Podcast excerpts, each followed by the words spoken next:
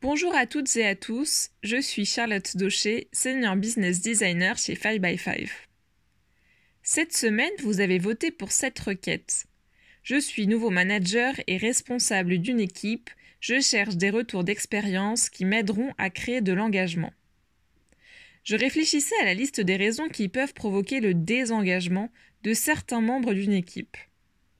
Personnellement, j'ai déjà croisé ces situations qui m'ont plutôt incité à poser le stylo, voire sérieusement poussé à chercher des issues de secours. Un manager qui ne pense qu'au chiffre d'affaires généré à la fin du trimestre. Vous savez, celui qui vous presse comme un citron, celui qui sait bien manier la terreur pour que ses soldes affilent droit. Un manager qui répartit des tâches comme s'il distribuait des pochettes surprises et qui vient en plus vous micro-manager. Ce manager-là, il m'a bien fait rêver d'une réorientation et il a provoqué le déclic de vouloir faire quelque chose de très utile dans la vie. Un manager qui ne sait pas pourquoi il est là, qui ne se sent pas à sa place, qui est hésitant. Pour réussir à y croire, ça devient compliqué si le lead n'y croit pas lui-même. Est-ce que vous pensez à d'autres cas de figure? N'hésitez pas à commenter le post en partageant vos histoires de dark management, ça m'intéresse. Pour répondre à la question, je vois trois tips à vous partager pour créer de l'engagement.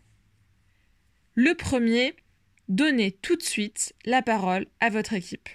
C'est quelque chose que j'ai appris chez 5by5. Cela commence chez nous lors du premier rituel projet, le kick-off. Le lead, le manager, organise un kick-off qui réunit tous les membres de l'équipe. Et pendant ce meeting, il ou elle organise un tour de table. Chacun va partager ses objectifs personnels dans le projet. Par exemple, à la fin du projet, je veux maîtriser telle ou telle compétence. Cela permet au manager d'avoir bien en tête les objectifs individuels de l'équipe et ça va être son boulot aussi de participer à mettre en place le nécessaire pour que chacun puisse les atteindre. Le deuxième, toujours donner du sens à ce que l'équipe est en train de faire. Ça, c'est un point qui a pu me jouer des tours. C'est vrai que quand on pilote une équipe, il faut être. Il faut déjà avoir une vision juste de son projet.